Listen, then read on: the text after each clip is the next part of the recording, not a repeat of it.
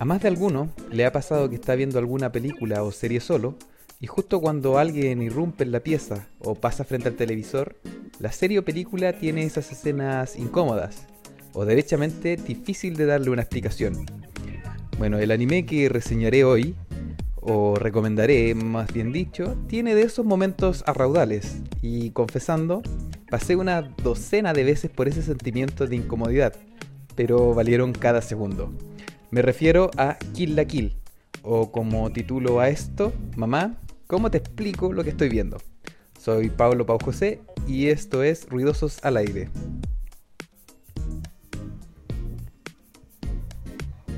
Kill la Kill es un anime que derechamente será muy difícil de ver y acostumbrarse para principiantes en el anime.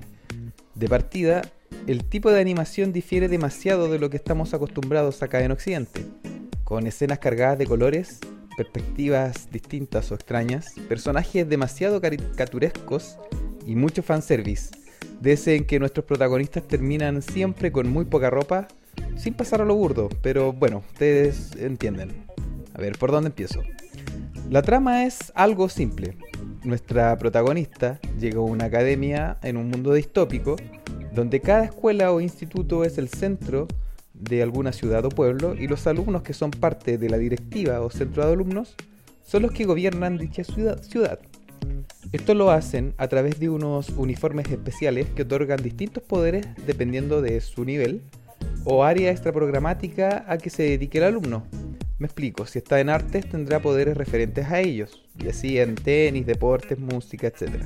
Incluso informática. ¿Lo ven? Simple. La protagonista de esta historia es Ryuko, que busca a los asesinos de su padre, quien confeccionaba y estudiaba estos uniformes. Y armada con la mitad de una tijera gigante, llega preparada para partirle el culo a todo aquel que se le interponga. Y ahí es donde empieza el conflicto, porque su rival en esto es la presidenta del centro de alumnos, y por ende, quien manda en todo este asunto, que es Satsuki, quien tiene un uniforme poderosísimo, con una rara tela de la que poco se sabe y es muy escasa. Por ende, cuando la usa, deja muy poco a la imaginación. Y hay más, porque nuestra protagonista, en este caso, también encuentra un traje especial que también es escaso en tela y listo, se ponen a luchar y así tenemos nuestras primeras escenas incómodas que nos harán sonrojar cuando tu mamá pase y te pregunte, ¿qué estás viendo? ¡Pum! Fanservice en tu cara. Pero, hey, que esto no te engañe para nada.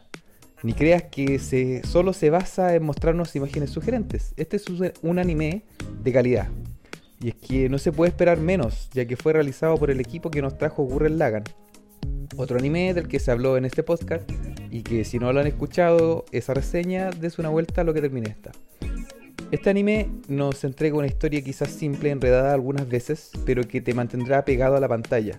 Y más temprano que tarde, todo lo que dijimos al principio de los semidesnudos pasa a un segundo y tercer plano.